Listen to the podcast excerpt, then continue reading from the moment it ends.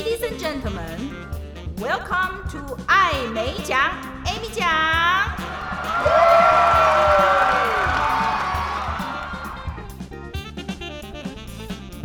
各位听众，大家好，欢迎收听艾美奖，Amy 奖。我是人称艾美奖的 Amy 奖本人，没有被口译耽误的口译员。今天邀请到这一位，也是以前我的学生，他是 Louis，现在在担任英语培训师，很特别的一个工作。Louis，先跟我们观众打声招呼。呃，各位朋友，大家好，很荣幸上了这个节目。我叫 Louis，我是一位英语培训师。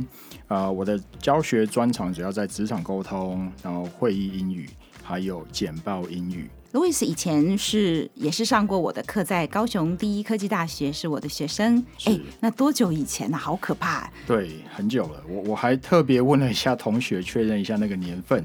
我们是二零零二年毕业。二零零二年，对对。我记得我是两千年进到高雄第一科大去担任这个专任讲师。中间我们好像虽然是连友，但没有特别见到面，对不对？对，我们一直有保持联系啊。对，一直到去年二零二零年的时候见到面，请问事隔多久了？对啊，所以那个隔了十八年，就一个小朋友都长大了，真的都已经成年了，十八岁了，对不对？对对，你从高科大毕业以后做什么事呢？对，我从事了几个不同的工作，不过都跟英文有相关。第一个工作在贸易公司担任国际业务、国外业务，嗯、后来也到了船务公司。担任国际业务业务代表，那这个过程当中刚好有一个机会接触了成人美语教学，做了几年之后就决定全职投入成人美语教学这个领域。你有当过英文老师？是，是属于补习班的英文老师吗？是一开始其实很单纯的就是进入到一般的补习班的英语老师，那当然呃主要授课内容就会比较像是生活绘画、旅游绘画。但是那个时候，我主要是希望以成人学生为主。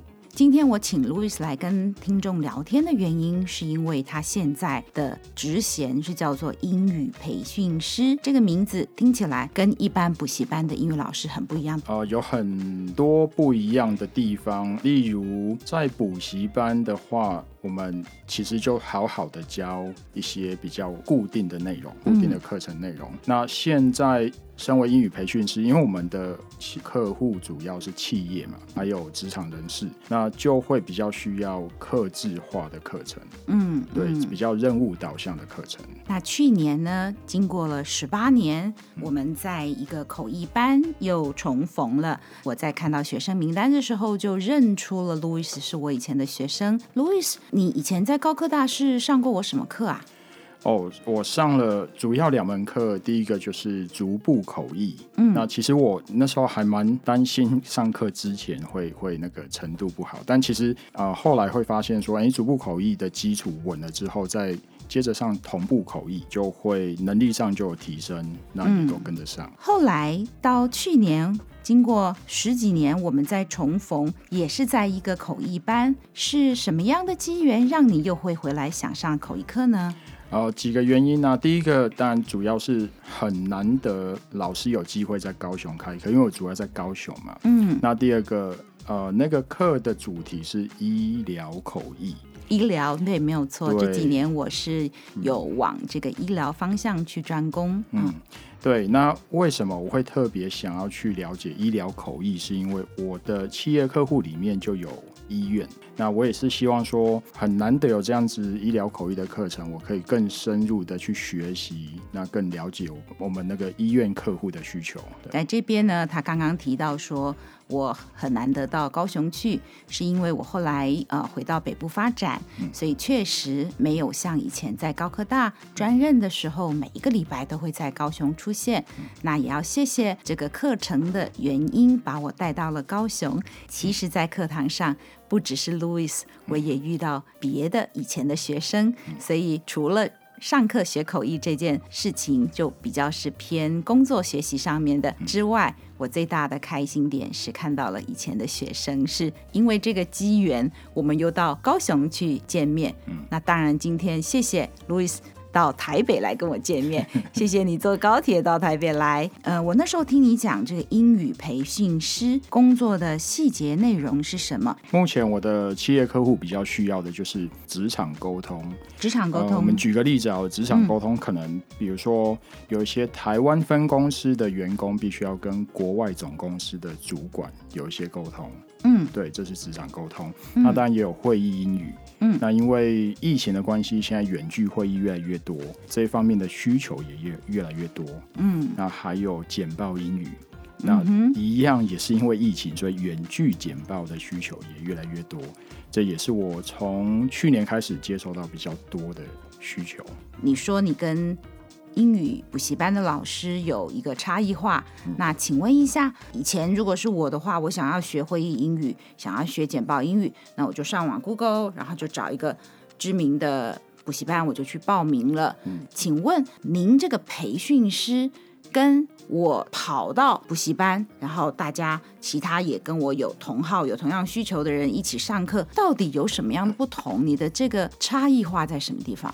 常常我也被年轻的讲师有问到，那我我自己心中有一个定义，培训师比较像是一个引导者，引导者，对，他比较像是一个教练，那主要就是要真的了解我们企业客户的需求或者职场人士的需求，给他 solutions，就是那个课程必须要是一个 solution，可以帮他能力上有明确的进步。举个例子，像我刚刚有提到我的客户有医院嘛，那他们其实是外科医院。嗯，那所以那时候我接到的任务就是，院长希望我可以协助手术房的那些工作人员，能够用英文把他们的手术过程。好好的讲解清楚，包括手术过程当中有哪些细节要注意。院长希望我可以协助手术人员可以讲解清楚。诶，那为什么有英文啊？当时对我来说也是一个很新鲜的经验。那我那时候才发现说，诶，其实台湾的外科手术真的算是顶尖的。嗯。那常常会有举办一些 workshop，会有邀请国外的一些医生过来这边见习。嗯。那这个状况下。最理想的状况就是手术人员可以用英文去简单解释一下哪些细节、哪些步骤为什么要这么处理。你接到这样一个案子，应该这个需求很特别吧？是很特别，那当然挑战性也很大。呃，对我来说，这个是新的领域嘛。那我觉得这个跟口译员很类似的的一个点，就是我们必须要很快的可以去吸收那些新的知识，那把它转换成。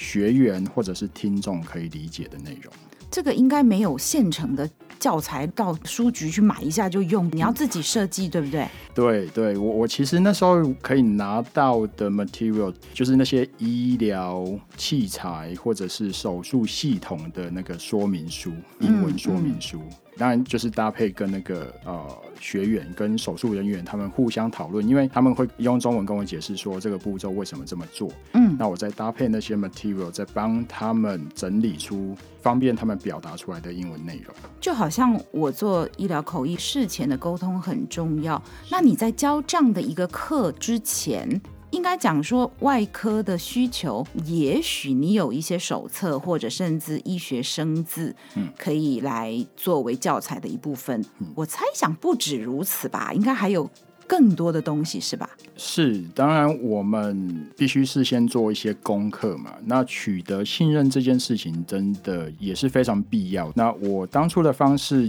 就是。很简单的把我看完资料，那我对于这个资料的理解，我用我的方式讲一遍给工作人员听。嗯，那他们马上发现我的理解是正确的。那当下当然这个就是取得信任的第一步了。那所以接下来我就再进一步让他们知道说，好，那如果我的理解是对的，那接下来我可以协助你们怎么样把它用。简单好记的英文，让你们可以学会讲出来。初初接触的时候，他们怎么找上你？是你毛遂自荐，还是他们透过什么样管道知道有你这样一个培训师的角色？这不会只是送几个医生到外面的补习班去上课这么简单，因为他要的东西不一样嘛。是是，其实这整个过程发生的很自然。刚刚我有提到，最早我是在成人美语补习班教课，那所以我的学员里面各行各业都有。嗯，嗯，那当然有刚好有一些就是公司的主管啊，或者是医院的管理职的人员，那他们上过我的课，觉得。哎，好像老师除了一般的英文以外，好像还多懂了一些其他专业领域的东西。他们就跟我讨论说，那有没有可能尝试着在医院内部举办一些训练课程？就这样子，很自然的就就形成这样子的关系了。所以是从原本上你一般的补习班的课，嗯，那对你有了一个信赖以后，跟你商量说来帮我们规划我们需要的课。对。那这个沟通或商量，就是了解他们的需求，嗯，这件事是不是很重要呢？是，其实很多专业人士是这样子，他们有自己的专业，但是要表达出来还是有一定的难度。嗯，那所以我发现我在口译课里面学到的一些，就是可以把一些中文换句话说的这个能力就很重要，嗯，就就很有帮助。很多时候，我听到学员可能给我一些需求，但是我还要再重新整理一遍，说哦，所以你的需求是不是这样、这样、这样？他说哦，对对对，我要表达的是这个，没错。也就是这样子的沟通过程中，才可以更对准那个他们学习需求的焦点。在上课之前，把你能提供的跟他们所需要的做一个对准，一个 alignment 很重要，一个对焦的一个过程。哦，可不可以很具体的、更整理性的跟我们讲一下，就是英语培训师跟补习班老师有什么不一样？呃，我主要讲三个很大的不同。嗯，补习班老师在整个课程中比较处于主导的角色。主导。对，嗯，那教材几乎是固定的嘛，因为公司这样子比较方便嘛。对。那主要的课程内容都会是一般生活、绘画或者是旅游方面的沟通啊。嗯，那个比较。广泛一点，培训师我自己经历到的就是，我们必须要是扮演一个像教练、像引导者这样子的角色。第二个就是课程必须要是克制化，必须要是任务导向。另外一个很大的不同就是，我们必须要跟学员共同创造、共同创造那个课程内容，共同创造课程内容。是，所以不是现成的课本我教给你这样。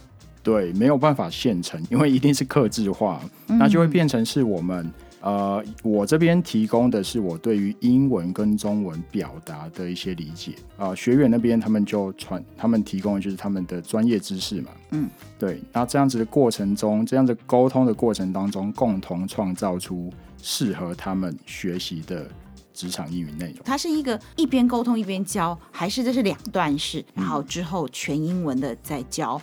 对，其实呃，最理想的状况是这样子：是我们可能事先理解了一些他们的呃专业背景啊，他们的学习需求，让我们先做好功课。嗯，对，我们可能还是要有一些事先具备一些基本知识嘛。嗯，那到课堂中，嗯，当然学员跟我会沟通。嗯，那因为我已经具备了一些基本。认知，所以当他们在跟我沟通的时候，我可以马上理解说，哦，OK，你提的这个步骤或者这个药品，嗯，它的效用、它的目的是什么？嗯，我可以比较快的理解，然后马上回应给学员。所以事先做好功课很重要。做功课，课堂中的沟通跟理解也非常重要。有点像我们做口译的感觉，是，就是事先你刚刚有讲到要充分准备。对，我其实举一个就今天才发生的例子，我今天来录音之前才上完一个、啊、一个学生的课嘛，嗯，那他就问我说，呃，Louis，如果我要讲这个的效果不太好，嗯。应该要怎么表达？嗯嗯，那我可能就要确认，因为他的背景，他他的我们那个讨论的背景是他要做一个 presentation，他要提案。嗯，对。那所以我的理解就会是，你其实要表达的是这个策略可能会导致令人失望的结果，是吗？啊，对。那他说，对对对，这就是我要讲的。那所以我就给他一个。很完整的句子，This may lead to disappointing results。嗯，他就得到他要的结果了。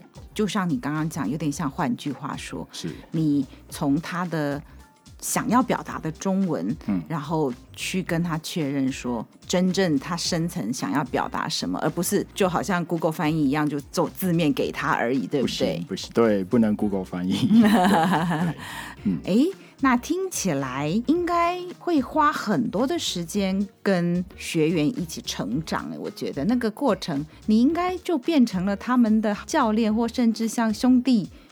手把手的一起成长，对不对？会，这个过程会有产生一些革命情感。那其实另外一个、啊、另外一个例子，就昨天晚上才发生、嗯。好多例子，垂手可得。对，昨天晚上九点四十几分啊。那我我有一个学生，他是一个医疗数据分析师啊。对，那他昨天晚上九点跟美国的主管嗯一对一面试。对。对，那面试完之后，他九点四十几分传的讯息给我说：“老师，我都听得懂美国主管的问题，也完全听得懂，而且我觉得我自己回答的内容，我给自己打七十分。那我觉得，对啊，这样子努力就就就很值得啊。那嗯嗯呃，这个过程当中，当然就是我看着他从对自己很没信心，一直到昨天晚上。”去跟一个美国主管一对一面试，要去 apply 一个主管职位。嗯，他对自己那么有自信，他很开心的同时，但我也会觉得有成就感，就好像是帮了自己的朋友达成了一个目标一样。哎，听起来真的就像教练的角色。我也有学生是运动员的，嗯、教练其实不只是看你的运动技术，哎、嗯，他还要观察你心理的变化。是，所以你刚刚讲到。这位学生从没有自信到很高兴的回来跟你说一个良好的结果。对，哎，我觉得这个工作很棒哎，他应该有吃一些人格特质吧？人格特质吗？我可能我自己自认为我是一个还蛮不错的 listener，嗯，还蛮不错的一个倾听者。因为你要听他们的需求，不是我要教你什么你就收这样子，对不对？是，对。那所以呃，有有一些我有一些同事，他们可能就会是比较典型的，呃，喜欢站在舞台上面呢、啊，因为可以成为老师嘛，可以成为目光的焦点。嗯，那我自己的人格特质，我是比较偏好好好去听学员的需求，然后。了解需求，然后再给出回应，比较像是 partner 的感觉，Partner, 就是我们彼此是伙伴。嗯、啊，对嗯。那我的任务就是帮他达到他的目标。你必须要在很早期赢得他们的信赖，对吗？是，所以就变成我们平常的专业能力就要一直要去累积。嗯，很多时候，像刚刚我提到那位学生，他是。呃，医疗数据分析师，他本身的英文其实不错的啊。嗯，对。那为什么会信任我来帮助他？是因为可能我们在表达、在沟通的过程当中，我很明确的可以有逻辑的分析他的需求。嗯，对。那也很有逻辑的去指出他哪里需要调整、可以改进。那当我们很可以很一针见血的帮他分析出他的优点跟缺点。他就会他就会选择相信我们的。我突然想到，哎，你以前在学校有做班长，对不对？我以前在学校是当系学会的会长。我突然蹦出这个念头，是因为像我现在在你面前看着你，嗯、我刚刚又问你说要做这个角色，是不是有某些的人格特质？嗯。就是你必须要让你的学生相信你嘛，不然我跟着你还不晓得要上多少堂课，然后从头到尾都是虚虚的，觉得不知道你会不会把我带到我想要的地方去，那样就不能形成一个很密切的 partner 一个伙伴关系。所以我才突然蹦出来说，哎，是不是你以前就有这样的一个领导的能力，这种说服感？你们看不到 Louis 本人，他以前学生时代，然后隔这么久，我看到他。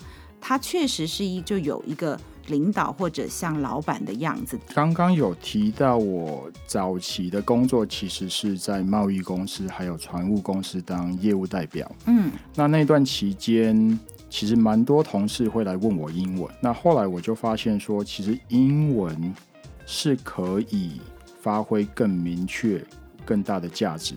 例如我看到的就是解决商业上的沟通的问题。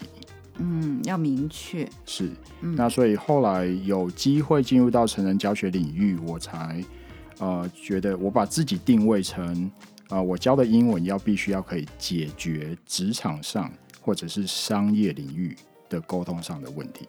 嗯，对。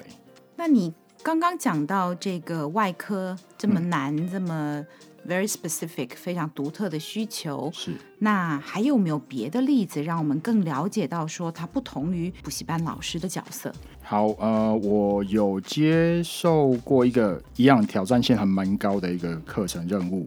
呃，这是一家科技公司。那其实蛮多科技公司会有外籍同事嘛，所以这家科技公司他们希望我可以协助他们把呃整个产品制造流程，当然是比较重要或者比较特别需要注意的，嗯，用帮助他们用英文，因为产线有不同组长，那组长必须要跟外籍员工沟通，所以协助组长用英文把整个产线的流程该注意的地方讲清楚。这个有难度是因为。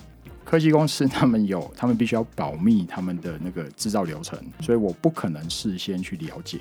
对，我，我只能到现场现场去知道说，哦，OK，整个制造流程他们要需要注意哪些地方。嗯，所以我唯一可以做的事先准备是，好，我先大概了解他们的产品，然后他们的原料，那几个主要的步骤先做好功课。到现场的时候是请学员，请那些组长把。产线的图画出来，那我们就是透过他们画出来的图，然后透过他们讲解那个图的过程当中，那我提供他们可以讲解的范例或者例句，那这样子一步一步共同创造出那个。课程出来，对，因为保密性，所以很多事情不让你完全接触。这也跟我们有点像，对，有时候接到一些案子，什么都不告诉你，然后你就觉得很害怕，我怎么翻译啊？因为他们就担心说会有外泄这个机密的疑虑，呃，这也很有挑战，对不对？那你的确需要一个很大的心脏，很强的心脏，哎，对不对？应变能力，对，我我觉得是本身的应变能力也要培养。嗯，对对，其实跟口译的现场也还蛮像的啊。嗯、口译人员的应变能力也必须要够快速嘛。嗯，嗯那应变能力当然是透过经验来累积。经验还有事先的准备。嗯嗯，很好玩的是，因为我今天是来学习什么是英语培训师，然后我一路听一路做笔记，结果我发现有几个关键字，其实也都是我们口译教学的时候的关键字。比方你刚刚有提到要应变能力啦，然后要充分的准备呀、啊，嗯、还有会换句话说啊，对，还有沟通，对，就是我们常常讲口译员要是一个愿意沟通、乐于沟通的个性。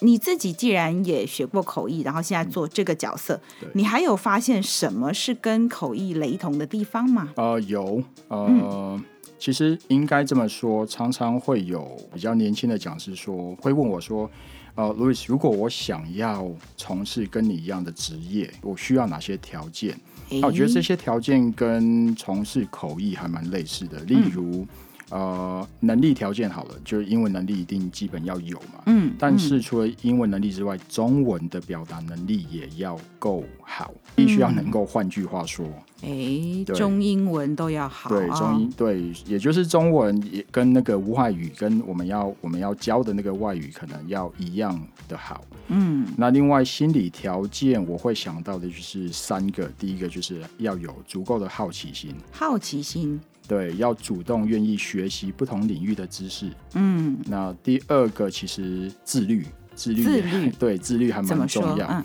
其实好奇心，我们主动愿意学习，但也很容易三分钟热度啊。嗯，所以自律才表示我们可以有规律的继续学下去啊。平常我在教口译的时候，嗯、我也会说，口译员可能有一个很重要的个性，就是 you have to be intellectually curious，或是你要有 intellectual curiosity，是充满了好奇心，嗯、然后喜欢学习。嗯、那这跟你刚刚讲的这个好奇心是一样的吗？对对，这个其实也就是我当初在大学时期呃口译课学到的一个很大的一个观念，很大的收获。所以，当老师提到说，呃，身为一个口译员要 intellectually curious，我发现说，哎，对，这个就是我希望我自己拥有的一个特质。那其实也就是一开始我想要学习英文的动机之一，因为透过英文，我们可以学习更多不一样的知识，可以打开自己的眼界。嗯，对。其实我今天很开心的一点，就是在于说，当然我都是在教口译，我最大宗的学生是翻译所的，然后出来都变我的同事做专业的口译员。可是其实我也很喜欢听到我的学生就是说，口译他学了以后，在别的方面不是直接做口译，却对他有帮助。嗯、所以你刚刚提到，我也很欣慰说，说哈哈，好高兴，我当初十八年前是不是不止了啊？就又多一年了，就是那么多年前的。口译课还帮上你一点小忙，这样子我很开心。那个是很大的忙啊，对。之后也会希望邀请更多我以前的学生，现在没有在做口译，像路易斯是在做英语培训师，有的也不见得是语言相关的职业，是。但是当我听到他们跟我说口译在什么方面对他们这口译的训练在某个部分对他们的工作有帮助的时候，嗯、我真的也是挺欣慰的。嗯、现在这个英语培训师，那还有哪些的令你印象深刻？特别辛苦的，或者特别难以忘怀，会想到的故事，可以跟我们的听众分享呢？好像刚刚我讲分享了几个学生的例子嘛，那这几年下来，我印象最深刻，其实应该这么说，就是这个学生其实很大的改变了我对于英语教学的态度。嗯，他当初来找我上课的时候，就是一个护理人员。护理人员，嗯、对，那因为呃，他对于自己的职业生涯有一些期许，有一些规划，嗯，那所以他就开始从很基础的程度开始学英文。那个基础就是可能连那个很简单的自我介绍都有困难。后来我们呃上课了一段时间之后，大概三四个月，他接到一个任务，他必须要出国去谈一个案子。也那个是院长派他去的吧，他必必须要出国去谈一个案子，一个产品的代理权。那我们其实就用了三个礼拜，不过就是好几个晚上，三个礼拜好几个晚上，就是帮他一直修改他的简报啊，一直陪着他练习那个提案的简报。那三个礼拜过后出国回来，他成功拿到代理权，又顺利升迁了。嗯，那我发现说，其实我教他的不只是英文，我其实还同时让他在职业生涯上面有更好的发展。那当然，同时他也可以让他的家人过更好的生活。嗯，这个是我发现说我对于这个工作更有使命感的一个经验。哎，使命感，对，对嗯。你的学员们，他们来找你，嗯，其实都已经有一个很明确的目标，是。因为就像我们去外面学补习班的英文课，有时候是普遍的加强整体英文的需求，比较像是长期目标哦。但是我们总会有短期目标，是。比方说，我也遇过客户，嗯，找我去帮他们公司做简报，他要我的英文能力，哦。然后呢，简报的部分，因为我都蕊过，其实是不错。但是到了 QA 的时候，因为我毕竟不是他们内部的人，是没蕊到的题目的话，我就要说，啊，请我我们同事加以回答什么？嗯、你今天给我一个感觉，就是其实以后，与其说我去。帮他们，其实换个角度，可以找像 Louis 这样的一个英语培训师。嗯，你把他公司内部的人训练到自己执行，这样更直接，对不对？是，我们可以就针对那个任务，比如说单独那一场简报，我们就协助。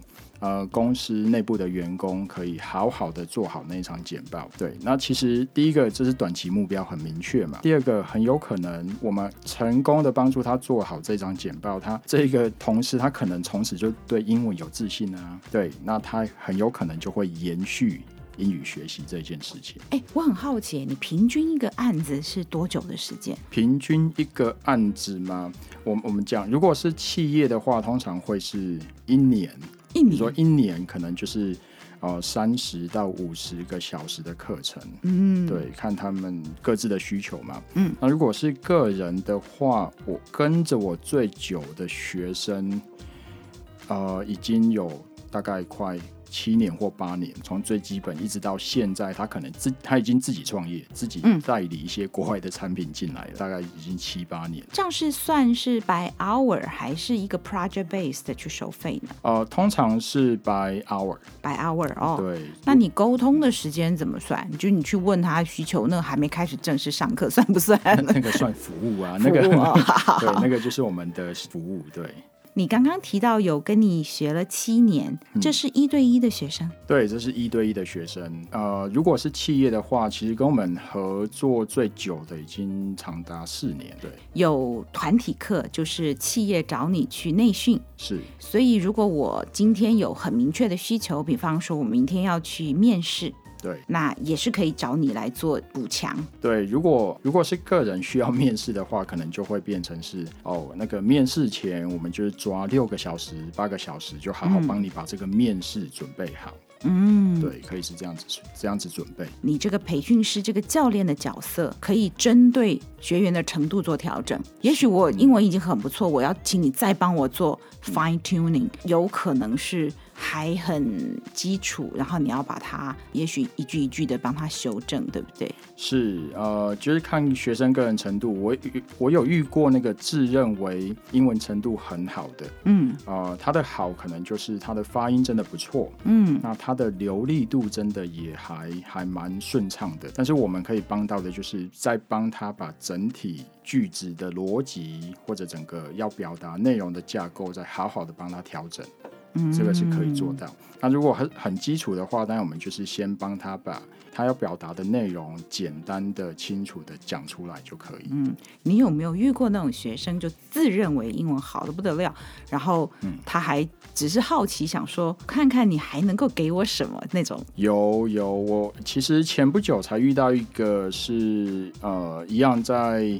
生技公司担任业务主管，他的英文其实真的不错。一开始上课的时候，因为那个是公司帮他安排课程，那他不是很甘愿来上课。公司帮他出钱叫他上课，但他那个时候心里觉得不需要了，对不对？对。那我其实，在课前沟通的时候，大家感受得出来，他对自己是很有自信。那当然，我们我也就试着表现出我的经验啊，呃，我可以帮到他的方面，例如。他可能试着讲他的产品，介绍他的产品，嗯、我就请他用英文简单介绍一下他的产品。嗯、那我就试着再把他的英文产品介绍介绍的更整理的更有逻辑、更清楚，或者把句子简整理的更简洁。嗯嗯。那当下他就发现说：“哎、欸，对，这样子表达是真的比较有说服力。”嗯。那他就发现说：“好。”呃，我是可以有能力帮他的。你刚刚有提到，必须要不断的学习，不断的扩充各方面的知识。嗯，所以像一个这样子的一个 moment，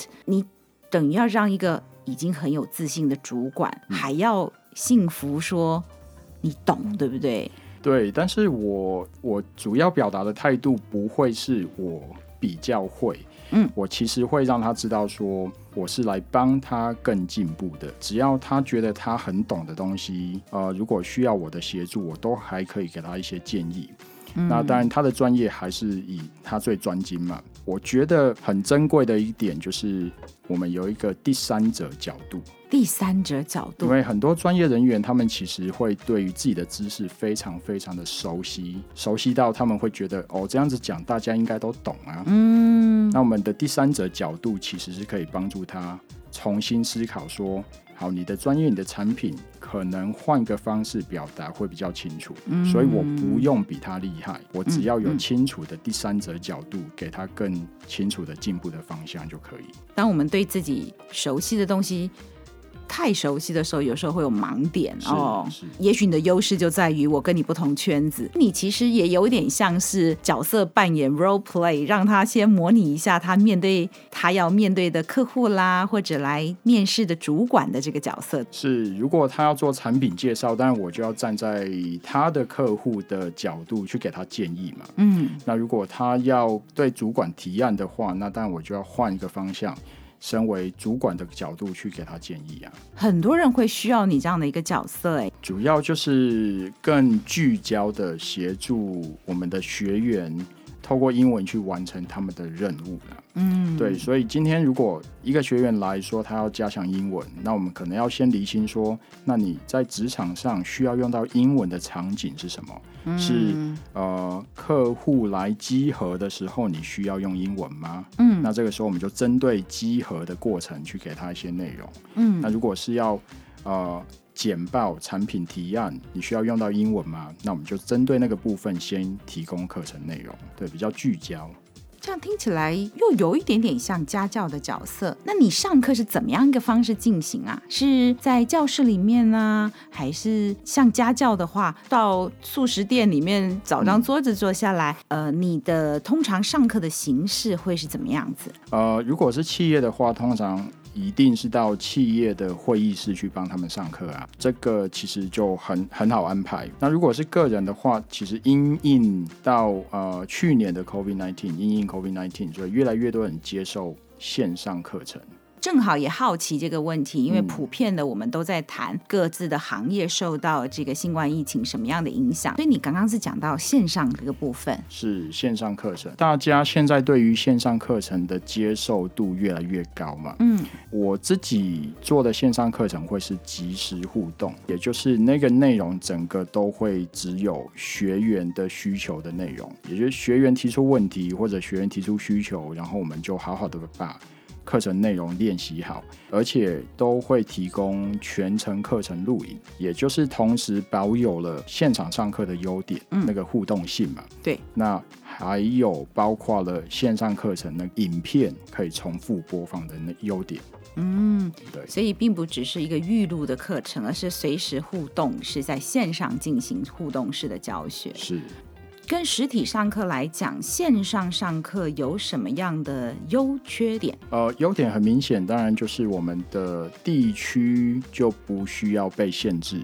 嗯，呃，甚至我我们有时候有一些呃有一些班的学员是在北中南都有，同时可能北中南都一起上课，甚至有一班的学员他当时是在澳洲，嗯，跟我们一起上课。嗯，对，所以地区不受限，这个是优点，很明显的优点。嗯那另外一个优点就是学员可能可以在家里比较舒适的，呃，坐在家里上课。嗯，对。那因为很多我们的学员是职场人士啊，所以他可能下了班在家里上课，可以马上休息，这是很明显的优点。嗯、那当然缺点或者我们讲挑战呢、啊？挑战。对，那个挑战就会是没有办法面对面，嗯、所以在互动性上面就必须要重新去设计。就是为了要更好的互动，我们的课程流程就要再设计的更精细一点，要增加互动，可能可能几每几分钟就要让学员有一些互动。对，我前一阵子刚好去上了一个，就是。嗯，这个会议的 facilitator，嗯，就是也算引导师的课，嗯，也因应就是说现在很多会议都移到线上去了，嗯，那他有提到就是你刚刚讲的点，因应线上它不是面对面，是，所以要调整，包括时间要短一点，就中间要休息，嗯，或者你刚刚讲到，嗯，怎么样去弥补那个。让这个线上课程原本需要面对面才达到的，嗯，你是做哪些的努力让线上的挑战得以被克服呢？我们必须要多设计很多细节，例如在上课前可能就要先准备好一些呃可以让学员预习的 material，嗯，包括一些影片啊，或者是一些。呃，讲义啊，就可能要让学员先可以预习了，对，因为到课程当中就可以马上进入讨论嘛。嗯，那另外我们在课程过程中还要多设计一些小组讨论的部分，呃，因为成人那他们其实透过小组讨论可以更有机会去好好发挥他们学到的东西。嗯，对，那其实小组讨论也是一个很好的共同创造的过程。那当然还有课后，课后我们必须要设计一些容易在线上完成的作业，嗯，比如说用录影或者录音去完成的作业。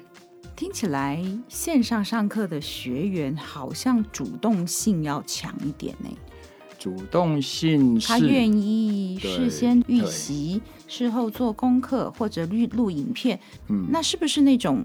被动的学生就是他，就是坐在底下，你问他，他也不回答，他就是在那儿听的。如果这样，他去线上上课，会不会有什么样的影响？对，这个也是我们培训师可能要考虑到的一个细节，也就是课程开始前，我们要够了解学员，不同学员主动性不一样嘛。嗯嗯，对。那所以在小组分组的时候，我们可能就会把。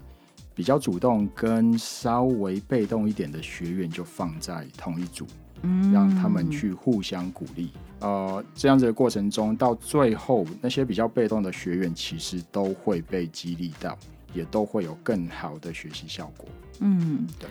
出乎我们原本意料的一个状况，就是说，像去年疫情比较紧急的时候，很多大学都改为线上课程、远距课程。嗯，很多老师也是会担心，特别是口译课，怎么可以不在一个空间？嗯，可是后来我其实很压抑的听到有些老师说，其实线上上课的效果，嗯，出奇的好。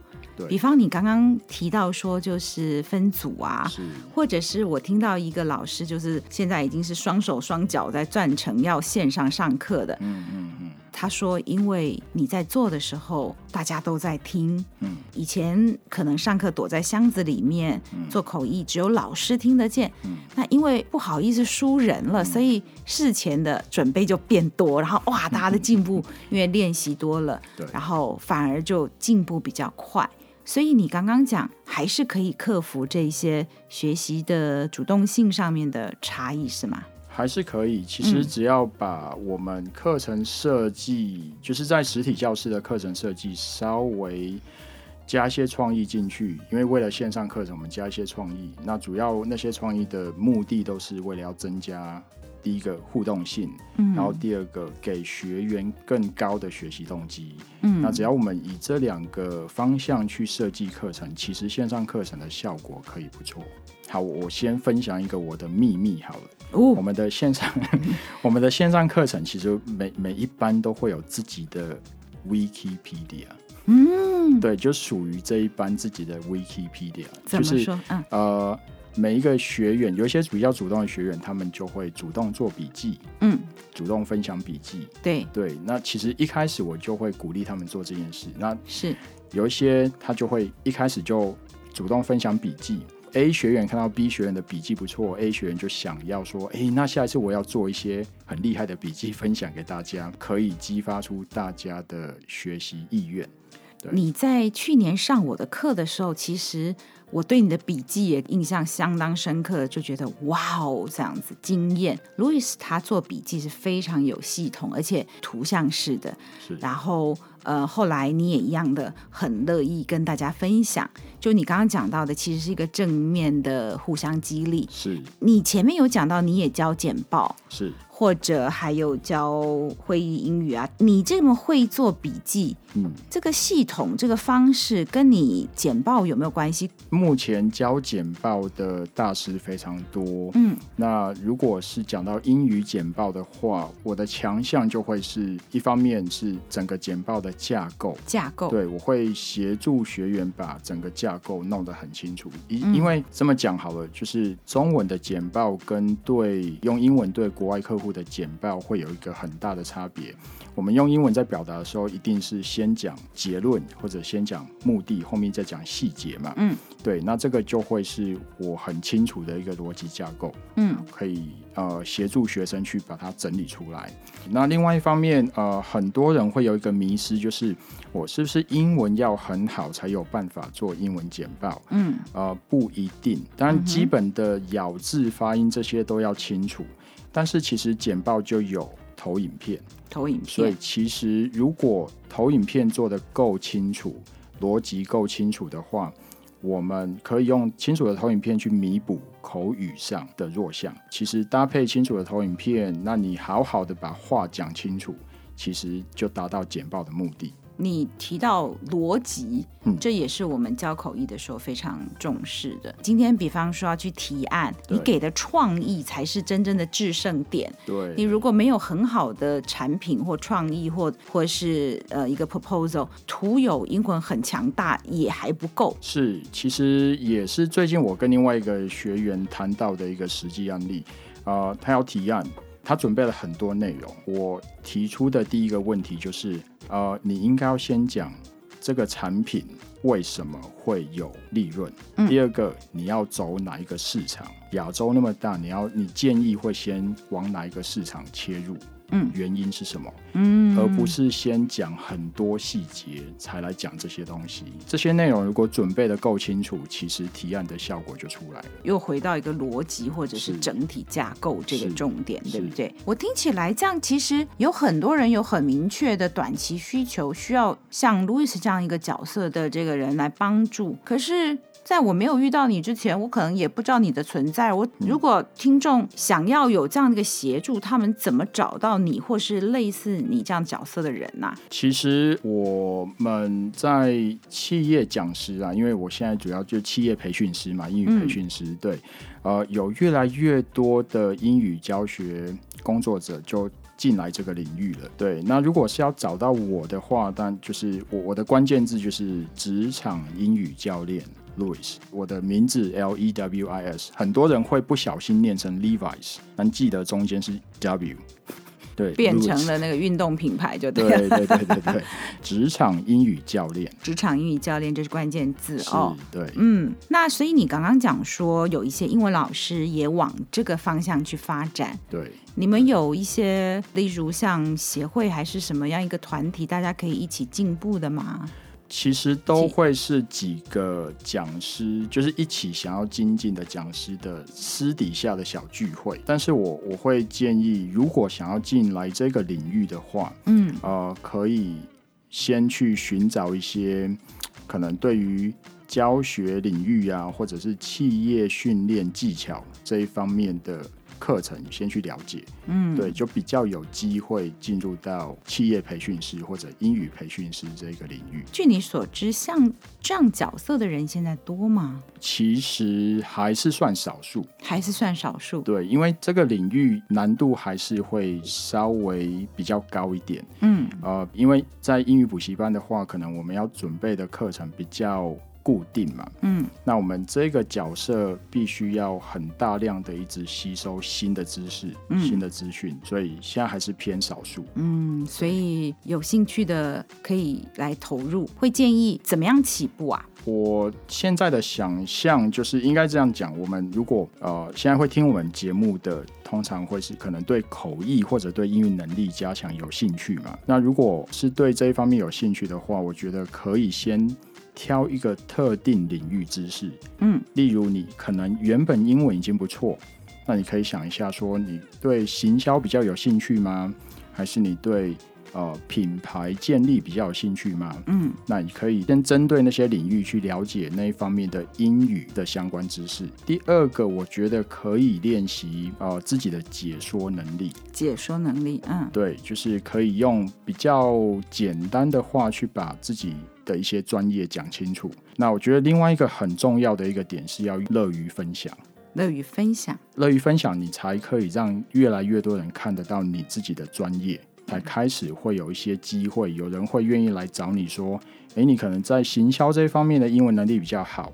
或者你可能在科技领域这一方面的英文能力比较好，可能开始就会有人来找你开始上课啊，或者开始谈有没有培训的机会。有点像我们现在口译常常在讨论，你是要一个通才还是专才？是你要是一个呃 generalist 还是 specialist？对。那你刚刚讲到说，先去找看是行销啊，嗯，或是哪个领域的英文，这其实就有往专才那个方向走，对不对？是是没错。我们跟学生讲说，当然初期什么领域都接，都是一般的主题。对，你到后来要能够突出的话，嗯、其实也是要在知识上越钻越深。是，就像你刚刚讲的，嗯、你要教科技，是高科技的，或者是医院。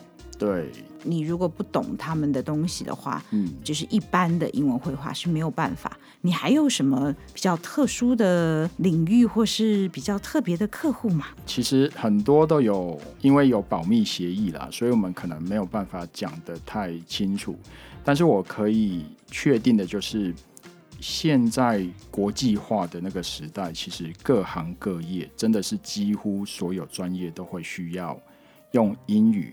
来跟其他国家的人沟通，嗯，对，所以其实只要你对英文自己的英文能力有信心，然后挑定一个特定领域，其实机会都很多。嗯，对。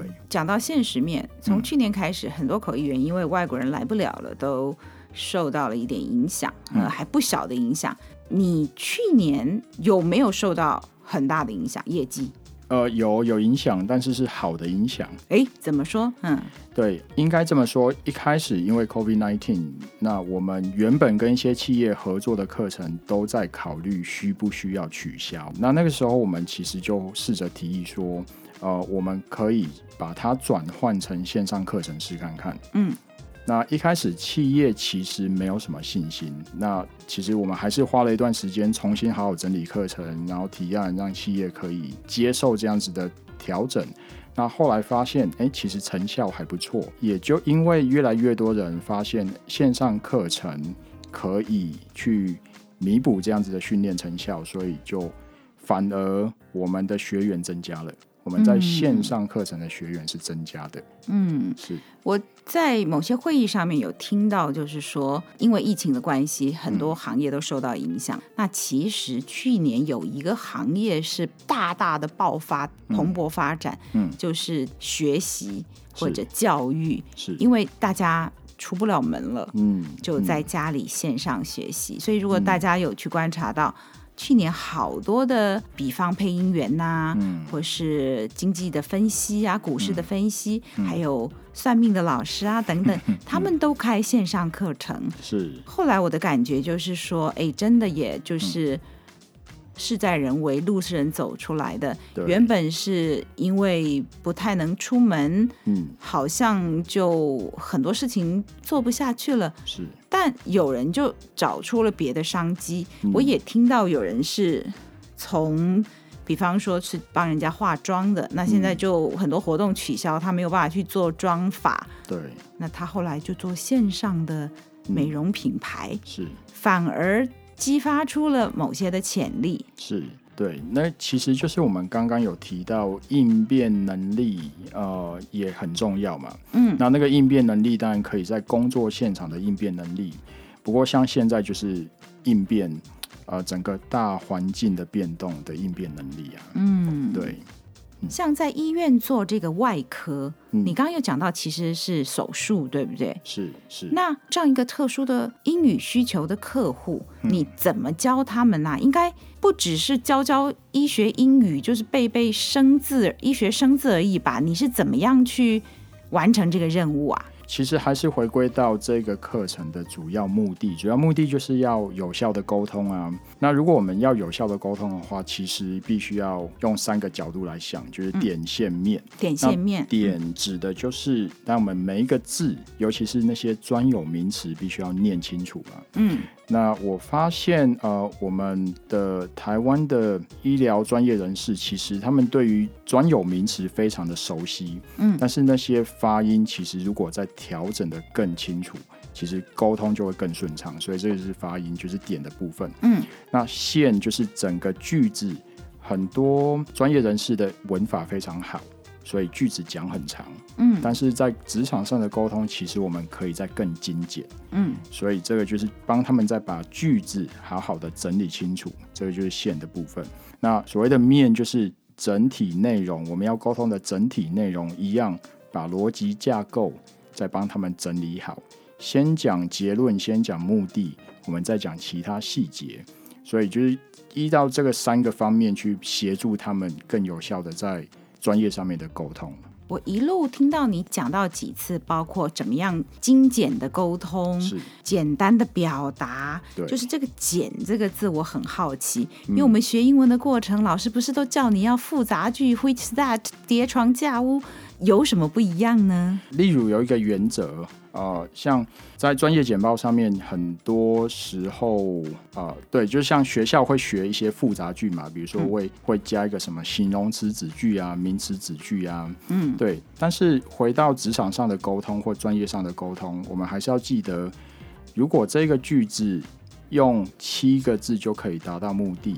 我们就不需要用到十四个字嘛。嗯，对，因为主要还是要有效，嗯，跟完成任务为，就不是在演讲。嗯，有的人很喜欢用那种很艰涩、很难的字。我我觉得会厉害的字也很不错，嗯，但是我们还是要回到整个沟通的目的嘛。像一个提案，我们就是要提案被接受，这样就好。谈判，我们就是希望对方接受我们的条件，这样就好。嗯，嗯对，所以。回到目的本身会比较让整个沟通会比较顺畅一点，就回到沟通，回到目的哦。对，因为有时候我会觉得，假设我们在口译的场合，嗯，那对方其实英文也是有限，嗯，那你就不需要用太艰深，因为他懂不懂？万一他不懂，对。那就达不到沟通的效果，是要看场合来决定怎么说话，是吗？是的，没错。嗯、对，看观众，看对象，我们决定我们用的字或者用的句子需要简单还是需要复杂。我们在学口译的过程当中，我还记得我们老师说了一个 KISS 原则，嗯，Keep it simple and straightforward，就是说重点是简明直接，未必一定要弄得很复杂的。这种表达方式。是的，是的，主要是达成共识，这个才是重点嘛。通常都会建议尽可能句子简短好记，这样子观众才知道哦，我们接下来应该要做怎样的决定。我听起来，你大部分的学员哦都是成人，嗯、都是职场的，是。这样的一个做法，这样的一个教学方式，嗯、能不能往下延伸到比较年纪轻一点的学生，或者你有教小朋友的经验吗？有，其实我还是有少数的学员是小朋友，那通常都会是我的学员的小孩，那可能足够信任，所以请我去帮他们的小孩加强英文。那其实小朋友我会想到的就是鼓励他们说故事，对，让他们可以把自己看懂的内容，然后试着用。说故事的方式解释表达出来。小朋友喜欢 Louis 叔叔吗？Louis 哥哥？我我觉得应该是可以啦。到目前为止，应该叫阿北。阿北。对，但是其实我会鼓励他们，因为小朋友当然不可能会做投影片嘛，所以我们会鼓励他们把看到的故事啊，或看到的文章，试着用画图的方式去呈现。要教他们画图，对对对。那像我有一个学员，他可能读到一篇文章有点难度的题目，叫做呃，The Aging Process of Human，就是人类的老化过程。嗯，那一个九岁小朋友，他就开始试着理解那个句子，然后把图画出来。嗯，那我们就请他看着图，再把整个文章试着讲出来。那个其实就是一个很简单的简报练习了。这么小就开始有在。学习简报技巧也是不错哦。是，我就偷渡了那个 偷渡了简报技巧到到那个课程里面了。你的学员可以是很广的这个背景啊，年龄啊，哦，嗯、行业啊，你很善于引导学生，对不对？应该是说，我尽可能站在学生的立场，可能去体会他们的困难啊，或者是去试着给他们。成就感。不容易耶，我觉得教小朋友比教大人难呢。有时候不一定要先讲话，像我们刚刚提到画图嘛，嗯，很多时候小朋友可能会不敢画那个第一个图，嗯，那我就先画一个很丑的啊，嗯哼哼，对，我就画一个说，你看我都不会画图，我还是可以画到让你看得懂，所以你一定可以画得比我好，嗯，那这样子给他们第一个成就感。第一个动机或者第一个安全感，他们就愿意继续下去了。嗯，对。所以你是一个真正的引导者，真正的培训师。这个其实也是我从呃企业讲师里面的前辈，他们一直提醒我说，我们应该就试着以学员为中心嘛。嗯，对。那整个课程结束之后，最大的收获就应该是学员的成长。嗯。所以我也尽可能记得前辈的这样子的提醒，然后去引导学员。今天很高兴从 Louis 老师这边听到了好多想法，嗯、就是有关于跳脱原本的英文老师而成为一个英语培训师的角色。很谢谢你来跟我们讲这样的一个你的工作的经验。最后，在我们结束之前，Louis 还有什么要跟我们观众说的吗？我想要跟大家分享的，呃，应该是说想要给大大家的一个鼓励，呃，学习英文这件事情，我们其实可以有更多的想象。呃，当然，在学校成绩很重要，那出了社会升迁很重要，但是如果我们好好的去思考，怎么样把自己的专业能力再透过英文去放大自己专业能力的价值，我觉得这个是我们可以试着多去想象的一个方向。那这样子，透过英文能力的进步，其实大家的工作机会啊，或者是跟国外合作的机会就会越来越多。这是我给大家的一个鼓励。谢谢 Louis，以后有机会的话，有新的感想的话，一定要再来跟我们的听众分享哦。好，没问题，谢谢。嗯今天我们的节目就到这里，谢谢听众的收听，我是主持人艾美奖，Amy 奖，我们下次空中再会，欢迎各位继续做我的一家人翻译的译，拜拜，拜拜。